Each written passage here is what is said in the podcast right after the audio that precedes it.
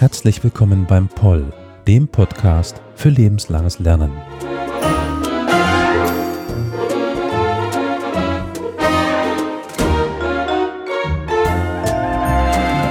Heute zu einer Verbindung von Musik und Geschichte, auch wenn es vielleicht nicht immer ganz so fröhlich sein wird oder auch mal etwas bedrückend.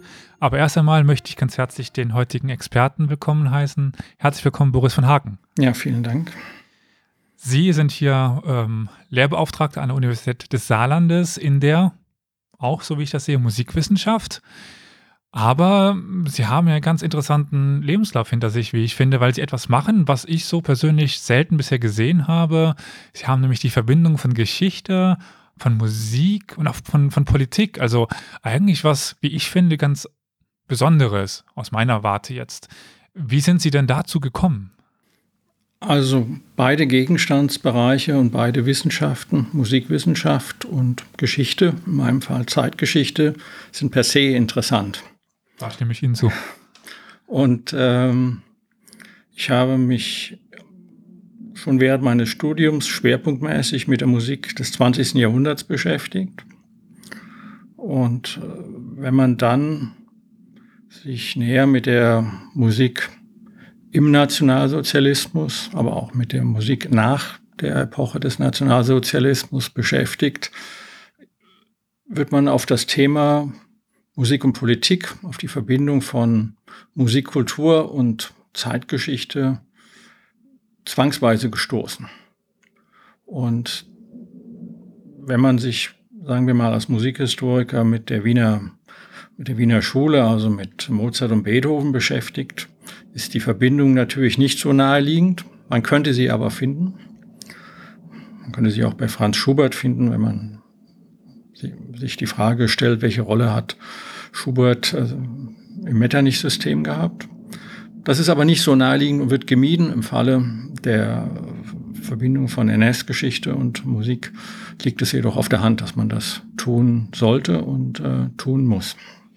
Ich meine, wenn ich jetzt Musik und Nationalsozialismus höre, weil um das wird es heute hier gehen, fällt mir zuerst Richard Wagner ein. So irgendwie aus dem Bauch hinaus, äh, heraus. Dann auch die, der Einsatz von Propaganda mit Musik oder Musik mit, mit Propaganda. Aber ich würde sagen, wir könnten mal ganz grob erstmal anfangen. Wie war denn überhaupt die Situation von Musik? So, wenn Sie das jetzt mit wenigen Worten zusammenfassen können, diese doch sehr, sehr, sehr breite Frage äh, Musik im Nationalsozialismus am Anfang, Förderung und überhaupt der Stand der, der Musik. Kann man da eine ganz kurze Zusammenfassung machen? Man kann schwer sagen, die Musik. Äh, sofern wir auf Musikkultur blicken und auf die sozialen und ökonomischen Aspekte, dann ist festzuhalten, dass die Berufsmusiker, insbesondere im Bereich der klassischen Musik, gegen Ende der Weimarer Republik in einer Krisensituation sich befanden. Das war eine ökonomische Krisensituation.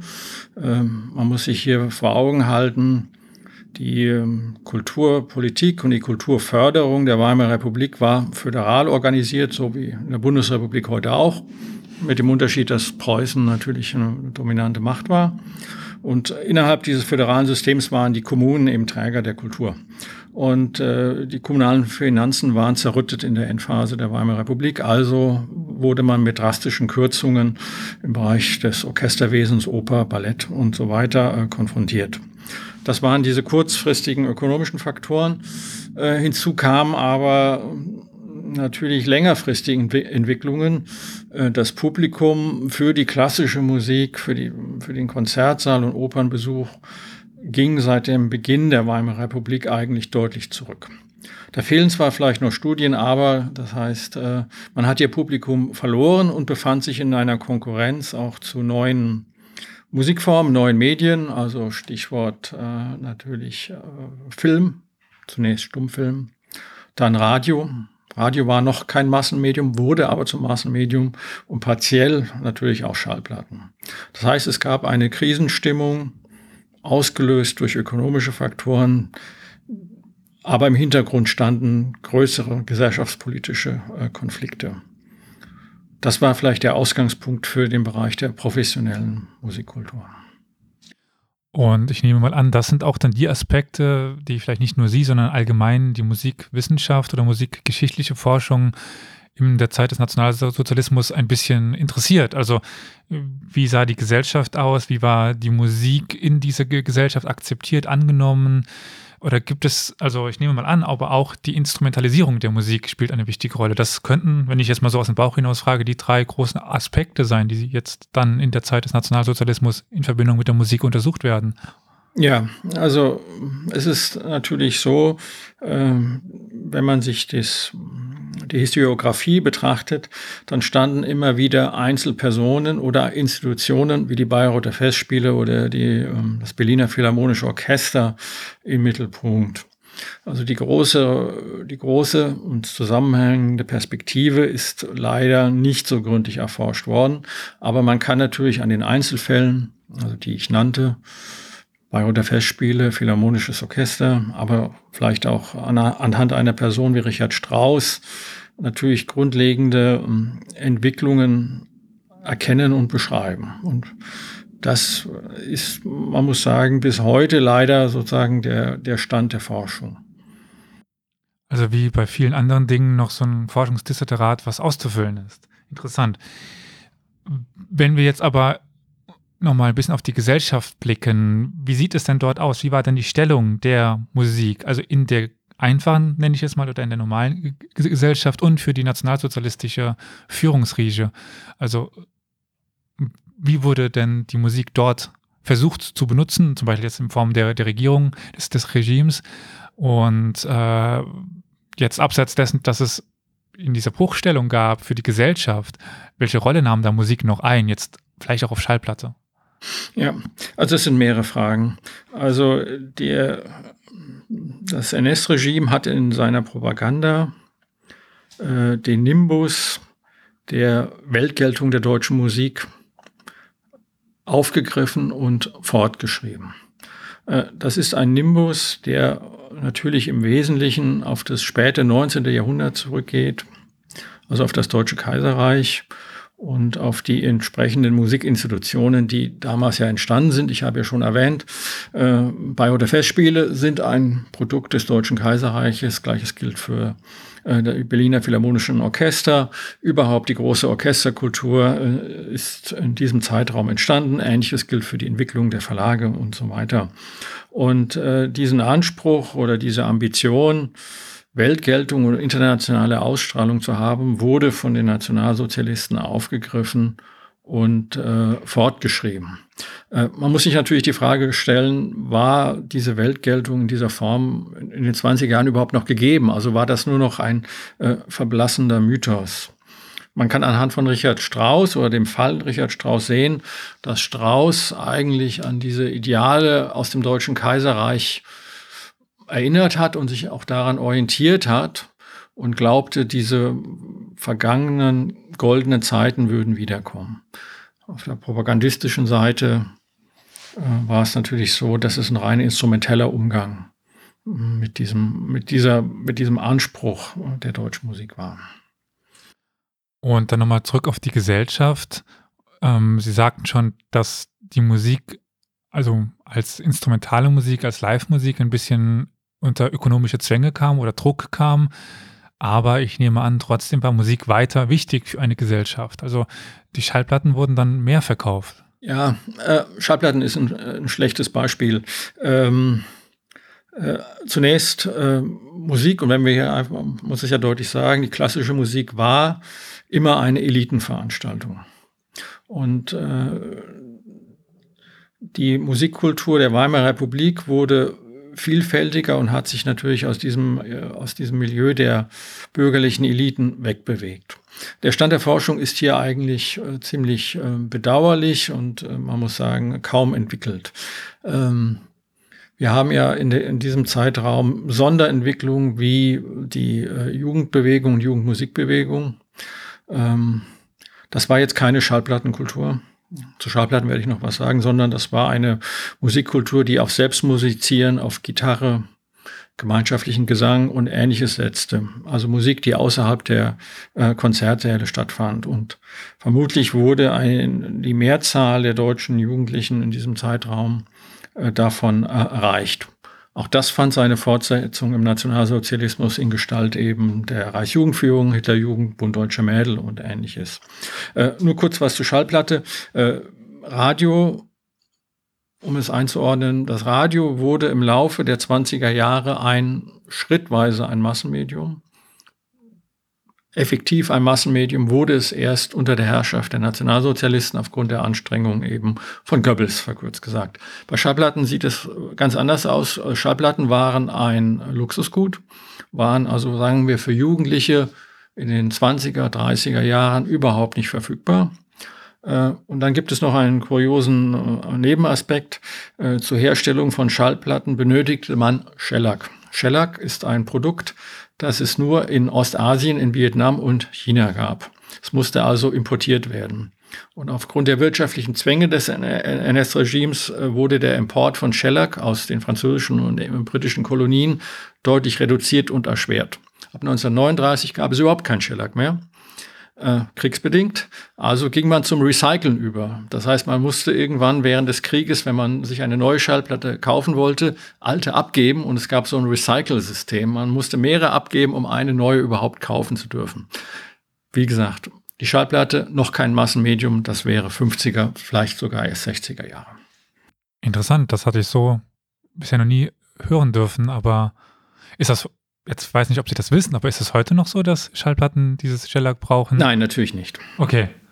Ähm, also eine Gesellschaft, die, wenn ich jetzt mal so Ihre Worte versuchen darf zusammenzufassen, die noch anders ist als heute, also eben keine Musik von der Platte, wenn man es jetzt mal so sagt. Also niemand hatte, jetzt mal ganz neu gesprochen, Spotify oder Konsorten.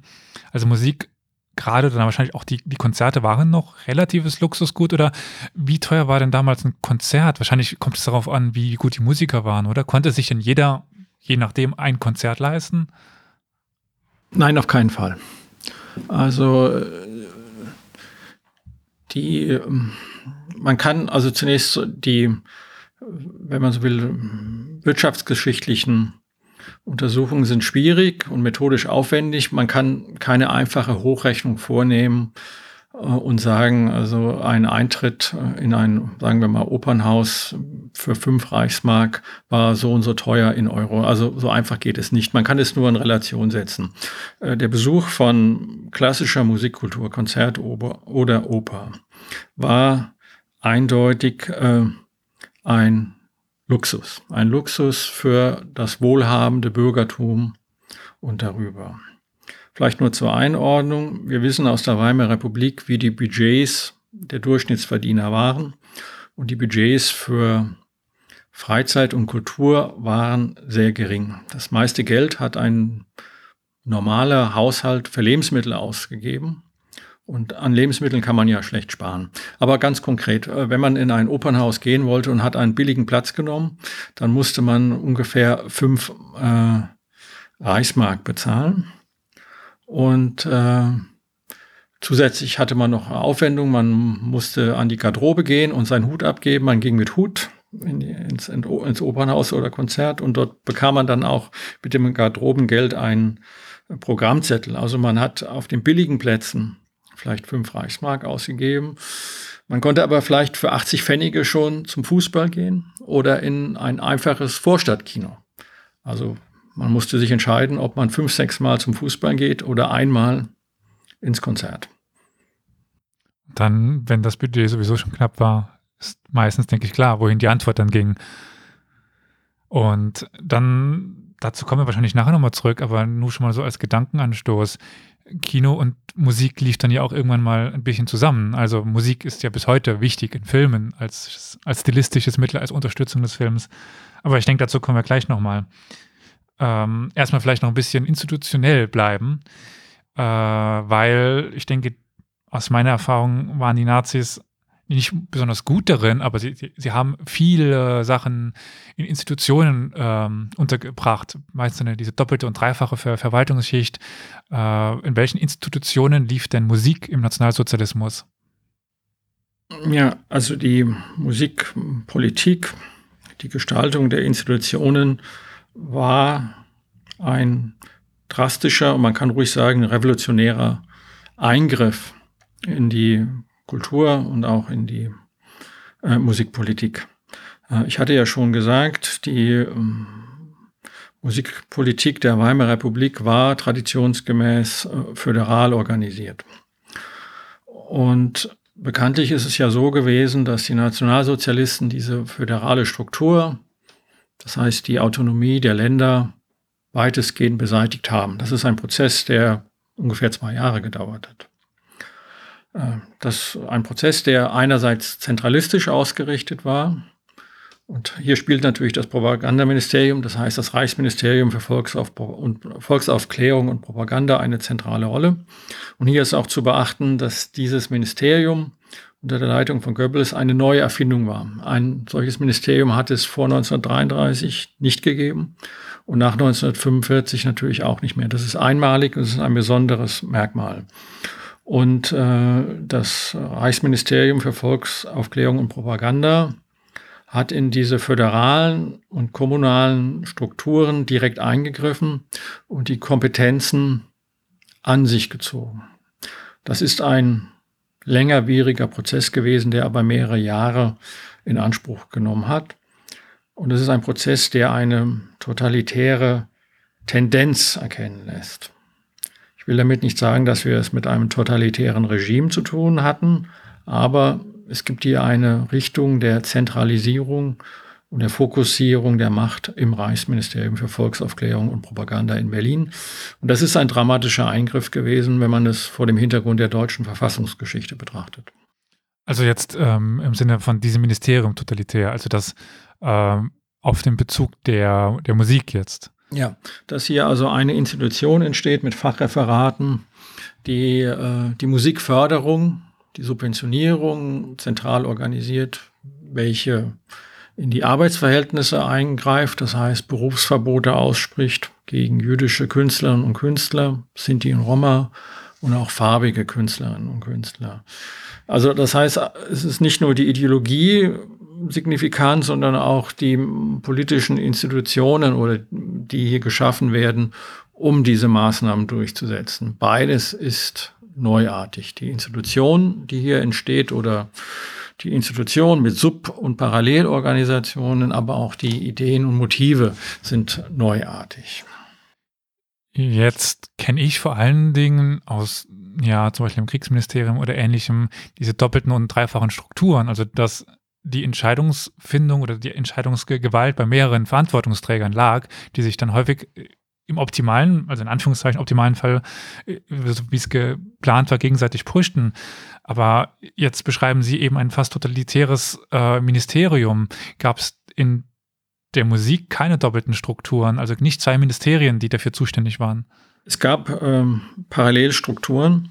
Ähm, also zunächst im Bereich, aber man muss sagen, Goebbels hat äh, gezielt darauf hingearbeitet und recht erfolgreich darauf hingearbeitet, äh, die Macht zu monopolisieren. Das war, wie gesagt, ein Prozess und eine Tendenz.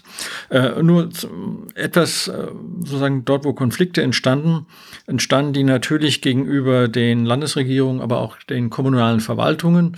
Das heißt, ein normales, sagen wir mal, Opernorchester und ein Intendant war Angestellter einer Kommune, einer Stadt und dort hatte er seinen Arbeitsvertrag. Aber natürlich ab einem bestimmten Zeitpunkt mussten die Arbeitsverträge durch das Ministerium in Berlin genehmigt werden. Und hier konnte sich äh, das Reichsministerium in Berlin ohne weiteres äh, durchsetzen. Äh, wenn man das Verhältnis zur Partei, also wir haben ja das Propagandaministerium war ein Ministerium, das ist ja festzuhalten. Dann haben wir aber die entsprechende Parallelstrukturen auf der Ebene der Partei. Äh, und hier, um das mal kurz durchzugehen, ähm, auf der Ebene der Gauleitungen, die wir haben. Die Gauleitungen waren die Parallelorganisation zu den Länderregierungen, verkürzt gesagt. Da gelang Goebbels tatsächlich das, was er Gleichschaltung nannte. Äh, es gab also Landesstellen, des, äh, also das heißt regionale Niederlassung des, äh, seines Ministeriums und die waren identisch mit den Kulturdienststellen oder Kulturfunktionären innerhalb der Gauleitungen. Das heißt, die Gauleitungen mussten einfach das umsetzen, was Goebbels vorgegeben hat vereinfacht gesagt. Äh, es gab aber natürlich noch weitere Akteure innerhalb der Partei. Der gewichtigste und einflussreichste war natürlich äh, Alfred Rosenberg äh, mit dem sogenannten Amt Rosenberg beziehungsweise dem sogenannten Überwachungsamt. Das war eine Parteidienststelle. Und die Kompetenzen des Amtes Rosenberg bezogen sich auf die kult kulturellen Aktivitäten innerhalb der Partei. Da natürlich die NSDAP auch ausgreifend war, andere Institutionen vereinnahmen konnte, war nicht, wuchs der Einfluss der Partei auf das Musikleben. Ein einfaches Beispiel. Äh, in der Weimarer Republik und auch noch im Nationalsozialismus spielten die Besucherorganisationen eine wichtige Rolle. Wenn man sich also ansieht, äh, wenn man sich den Kartenverkauf ansieht von Opernhäusern, Konzerthäusern, kann man sehen, dass ohne weiteres ein Drittel der Eintrittskarten über Besucherorganisationen verkauft wurde. Die wurden also im Wesentlichen gleichgeschaltet, wie man sagte, aber sie wurden durch Rosenberg gleichgeschaltet. Und über diese Besucherorganisation hat dann Alfred Rosenberg und hat das Amt Rosenberg dann auch Einfluss auf Spielpläne genommen. Das heißt, sie haben gesagt, wir kaufen doch so viele Eintrittskarten, also verlangen wir, dass in den Konzerten, die wir kaufen, bestimmte Musik gespielt wird und andere eben nicht. Das ist, da haben wir es also innerhalb des Amtes Rosenberg, die ein Musikreferat besaßen, da haben wir also diese typische äh, Doppelstruktur. Hm. Rosenberg ist ja sowieso in meinen Augen einer der Persönlichkeiten, die sehr häufig vergessen wird, wenn es um das nationalsozialistische Regime geht, die aber einen enormen Einfluss hatte und einer der führenden Persönlichkeiten auch war, der eben neben ja, Goebbels, äh, Himmler und so weiter gerne hinten runterfallen gelassen wird. Ja, äh, bei Rosenberg ist natürlich äh, die Karriere oder sind die Karrierefortschritte innerhalb des äh, Dritten Reiches noch zu beachten. Rosenberg hatte ähm, vor, 1932, äh, vor 1933 äh, starke Ambitionen. Er wollte Außenminister werden, was ihm ja nicht gelang. Und die Kulturpolitik war ein Nebengebiet, auf das er sich konzentriert hat. Aber man kann sagen, ab 1939, 40 beginnt ein neuerlicher Aufstieg Rosenbergs. Und er hat dann natürlich als ähm, schließlich Reichsminister für die besetzten Ostgebiete, äh, eine ganz zentrale Funktion. Und natürlich äh, denken Sie bei, bei, bei Rosenberg an den sogenannten Eiserstab Rosenberg, also der Kulturgüterraub in den besetzten Ländern Europas, wurde im Wesentlichen, nicht alleine, aber im Wesentlichen durch Alfred Rosenberg und seine Mitarbeiter organisiert und durchgeführt. Hm.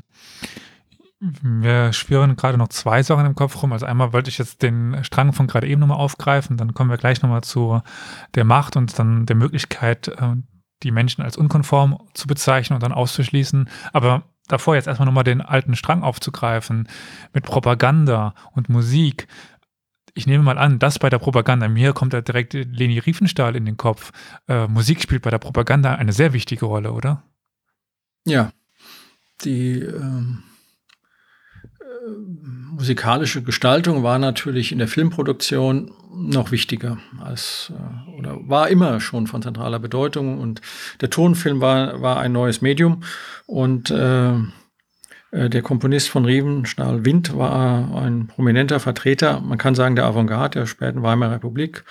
Und äh, die musikalische Gestaltung der Filme war extrem wichtig und war auch ähm, anspruchsvoll. Es war nicht was, nichts, was äh, nebenher lieb, lief. Ähm, das ist aber natürlich nur ein Aspekt und das ist sozusagen ein äh, Spezialgebiet, ähm, die Filmmusik im, ähm, in den, im Film des Dritten Reiches. Es ist nicht mein spezielles Fachgebiet, muss ich sagen. Hm. Aber vielleicht einem, zu der nächsten Frage ein bisschen zu, zu gehen. Äh, wenn jetzt zum Beispiel der jüdische Musiker, ich habe keine Ahnung auf dem Feld oder sagen wir mal, mal wenig, aber in meinen wenigen Sachen, die ich bisher lesen konnte, spielen jüdische Musiker in der Weimarer Republik noch eine große Rolle. Und welche Möglichkeit hatte denn das Regime, Musik auszuschließen, Musik als unkonform zu, zu bezeichnen? Also Musiker und äh, Musik muss man hier getrennt betrachten. Also zunächst ähm äh, mit Blick auf die Weimarer Republik, äh, es gab im Verhältnis zur Bevölkerung äh, viele jüdische Musiker und Musikerinnen, äh, also Berufsmusiker im Wesentlichen. Äh, der Musikerberuf war ein freier Beruf und äh, da Juden von immer noch von wesentlich im öffentlichen Dienst benachteiligt wurden, auch an den Universitäten benachteiligt wurden, drängten Juden natürlich insbesondere in die freien Berufe und der künstlerische Beruf ist der genuin freie Beruf. Ähm, äh, wenn man es ganz konkret äh, formuliert, also wie kam es zu den Berufsverboten, ähm, dann ist äh, zusammenfassend, zusammengerafft zu sagen, die Berufsverbote gegenüber jüdischen Künstlern und Künstlern waren ein zentrales Ziel und auch explizit äh, formuliertes Ziel äh, des NS-Regimes oder der Nationalsozialisten seit der späten Weimarer Republik. Und man hat ab 1933 daran gearbeitet, dies auch umzusetzen. Und dies war aber ein Prozess. Äh, und der Zentral- oder die zentrale Institution hierfür äh, war die, war die sogenannte Kulturkammer, beziehungsweise also die Reichskulturkammer und die darunter liegenden Institutionen, Reichsmusikkammer, Reichstheaterkammer und so weiter. Und äh, die Reichsmusikkammer oder die Reichskulturkammer um, um es genau zu sagen, war eine Gründung oder Etablierung äh, von Josef Goebbels, äh, der an dieser Stelle oder zu diesem Zeitpunkt 1933 in gewisser Weise improvisieren musste. Äh, das Ministerium war, wie ich schon ein paar Mal betont habe, eine völlige Neugründung. Das war erst im Aufbau. Und die Reichskulturkammer entstand als ein Kartell, und zwar als ein Zwangskartell aus den bereits vorhandenen Musiker- und Künstlergewerkschaften. Das heißt, alle Verbände, die in diesem Bereich tätig waren, wurden gleichgeschaltet. Es gibt leider kein besseres Wort, wurden in die Reichskulturkammer gezwungen. Und die Mitgliedschaft in der Reichskulturkammer war obligatorisch. Es war ein Zwangskartell. Man musste dort Mitglied sein. Wenn man dort nicht mehr Mitglied war, hatte man Berufsverbot. Und äh, 1933 hat man zunächst äh, die Organisationen und Gewerkschaften übernommen mit ihren Mitgliedern, auch mit den jüdischen Mitgliedern. Man hat dann beginnend ab Ende 1935, also im Einklang mit den Nürnberger Gesetzen, den Nürnberger Rassegesetzen, äh, die Ausschlüsse und die äh, Verbote, das heißt die Berufsverbote, durchgesetzt. Davon betroffen waren primär Juden und Jüdinnen, dann Sinti und Roma und auch Farbige. Die dann eben ausgeschlossen worden sind mit Berufsverboten und nicht mehr den Beruf als Musiker ausüben durften. Aber es gab, wenn ich das jetzt richtig äh, verstanden habe, auch die Musik, die verboten worden ist, oder? Ähm, das Feld der Berufsverbote, äh, der, der sozusagen Aufführungsverbote von Musik war nicht von zentraler Bedeutung. Ähm, es ist, äh, es ist eigentlich, muss man sagen, nicht gut erforscht. Also wir haben es hier zum Teil mit Prozessen der Selbstgleichschaltung zu tun. Das heißt, äh, wenn man sich also Konzertprogramme der Jahre 1933, 34, 35 durchsieht, kann man also sehen, dass die Musik von Mendelssohn Bartholdy, also der als jüdischer Komponist eben galt, ähm, zunächst in den großen Konzerthäusern in den Metropolen verschwindet, aber in der Provinz, in den kleineren Konzertsälen weiterhin gespielt wird. Und äh, erst im Laufe des Jahres 1935, 36 verschwindet äh, Mendelssohn Bartholdy graduell, also schrittweise, endgültig aus dem Musikprogramm. Und äh, es gab hier also nicht den Punkt, dass also zentral eine Durchsage gemacht wurde, eine Ansage, salopp gesagt, sondern es war eindeutig ein Prozess der Selbstgleichschaltung und Selbstunterwerfung. Das gilt für diesen einen Fall äh, Mendelssohn Bartholdy. In anderen Bereichen gibt es immer wieder typischerweise punktuelle Eingriffe. Das heißt, also man hat relativ vorsichtig ohne schwarze Listen zu erstellen, eingegriffen, um unliebsame Werke zu verhindern, unliebsame Librettisten auszuschließen. aber das war so eine Arbeit, die möglichst im Verborgenen stattfand und eben darauf verzichtet hat, öffentlich schwarze Listen zu präsentieren oder auch zu sozusagen öffentlich anzuklagen. Das war nicht die Hauptlinie der NS-Musikpolitik. Interessant, das hätte ich jetzt aus meinem Standpunkt mit meinem Wissen ganz anders wahrgenommen. Also äh, vielen Dank, dass Sie mich da auch nochmal äh, aufklären konnten. Man muss da vielleicht hinzufügen, es gab natürlich auch immer wieder öffentliche Denunziationen. Äh, das waren aber oft die sogenannte Parteibasis. Ja, also es gab Störungen von Konzerten von Bruno Walter. Es gab äh, die Ausstellung Entartete Musik, die aber eine Einzelinitiative war des Intendanten Hans Severus Ziegler aus Weimar. Das heißt, auf dieser unteren, auf diesen unteren politischen Ebenen gab es immer so, immer wieder solche auch öffentliche Denunziationen. Aber natürlich die Musikpolitik, die zentral gesteuerte Musikpolitik war vorsichtig und zurückhaltend, wenn es darum ging, äh, Verbote öffentlich sichtbar auszusprechen. Also ganz im Gegensatz eben zu dem, wenn es um das Schicksal der MusikerInnen ging, also der einzelnen Schicksale, die Berufsverbote bekommen haben. Äh, wenn ich das richtig, richtig verstehe, wurde es bei den ja, Stücken der schon verstorbenen KünstlerInnen eher so gehandhabt, dass es äh, selbst, äh, Selbstgleichschaltung, wie sie nannten, war. Also aus den äh, Zeitgeist ist vielleicht das falsche Wort, aber eben aus diesem ähm, allgemeinen Tenor der, der Bevölkerung heraus dann die äh, Weglassung von Mendelssohn Bertoldi zum Beispiel. Also die Mechanismen kann man sich vielleicht so vorstellen.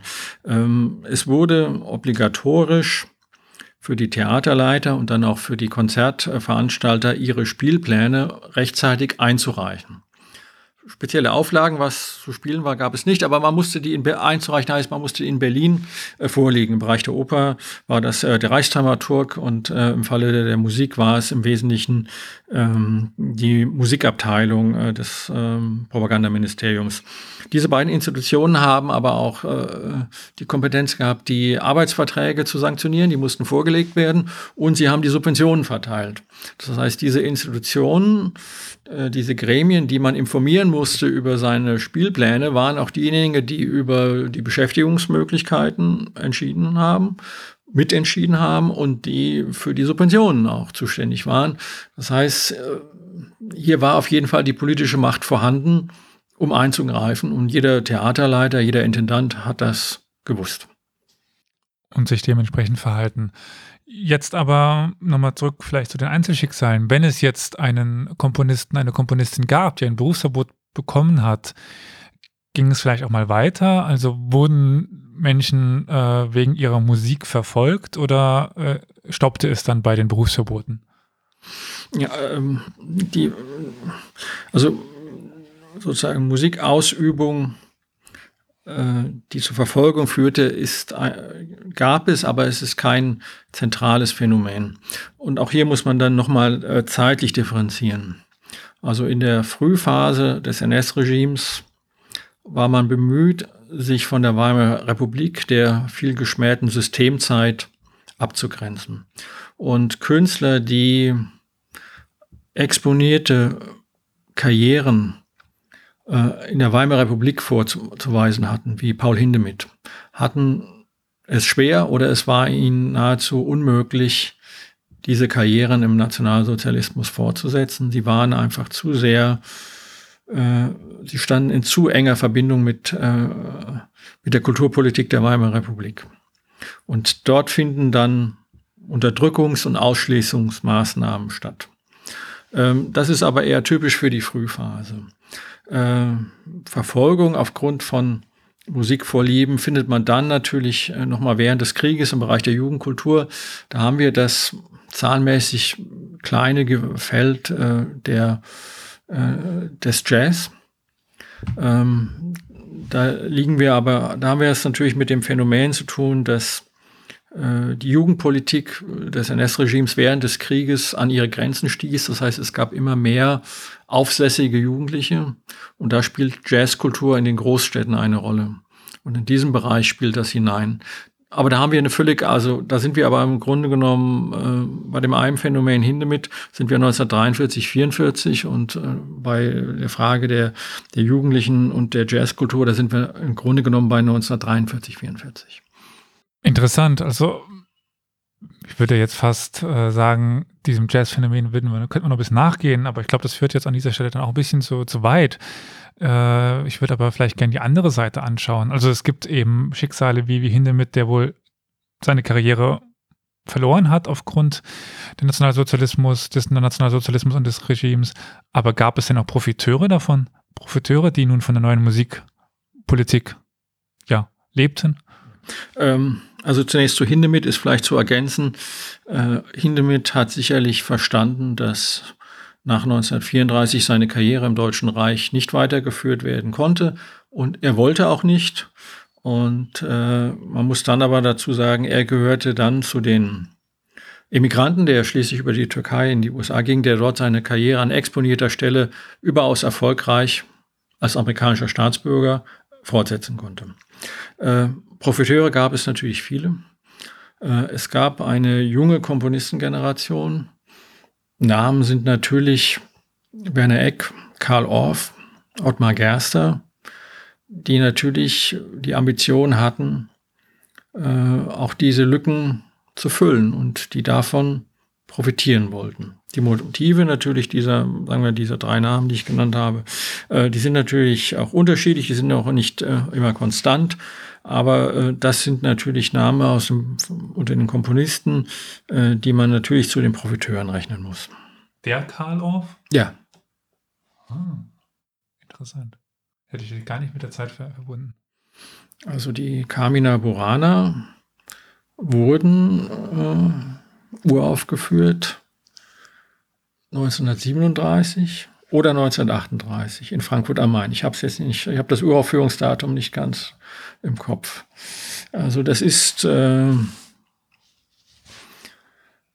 das ist ein Hauptwerk, das natürlich zu den meistgespielten und erfolgreichsten modernen oder mhm. modern anmutigen Musikwerken gehört, aber es ist natürlich äh, in, innerhalb ähm, des NS-Regimes entstanden, komponiert worden und auch uraufgeführt worden.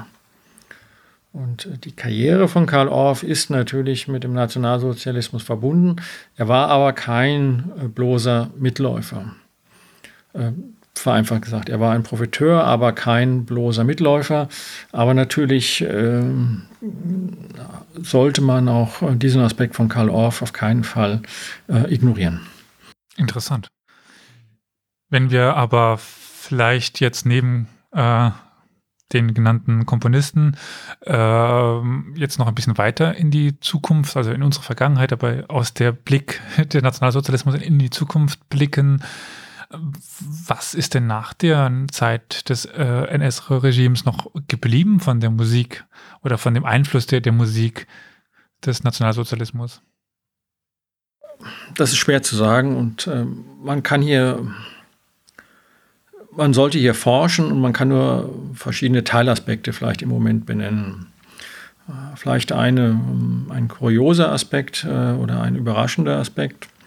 Äh, wenn man sich den Bereich der der Oper ansieht und der Oper, Opernuraufführungen, insbesondere in der Nachkriegszeit und der jungen Bundesrepublik, dann kann man feststellen, dass viele Opern sogenannte Überspringer waren.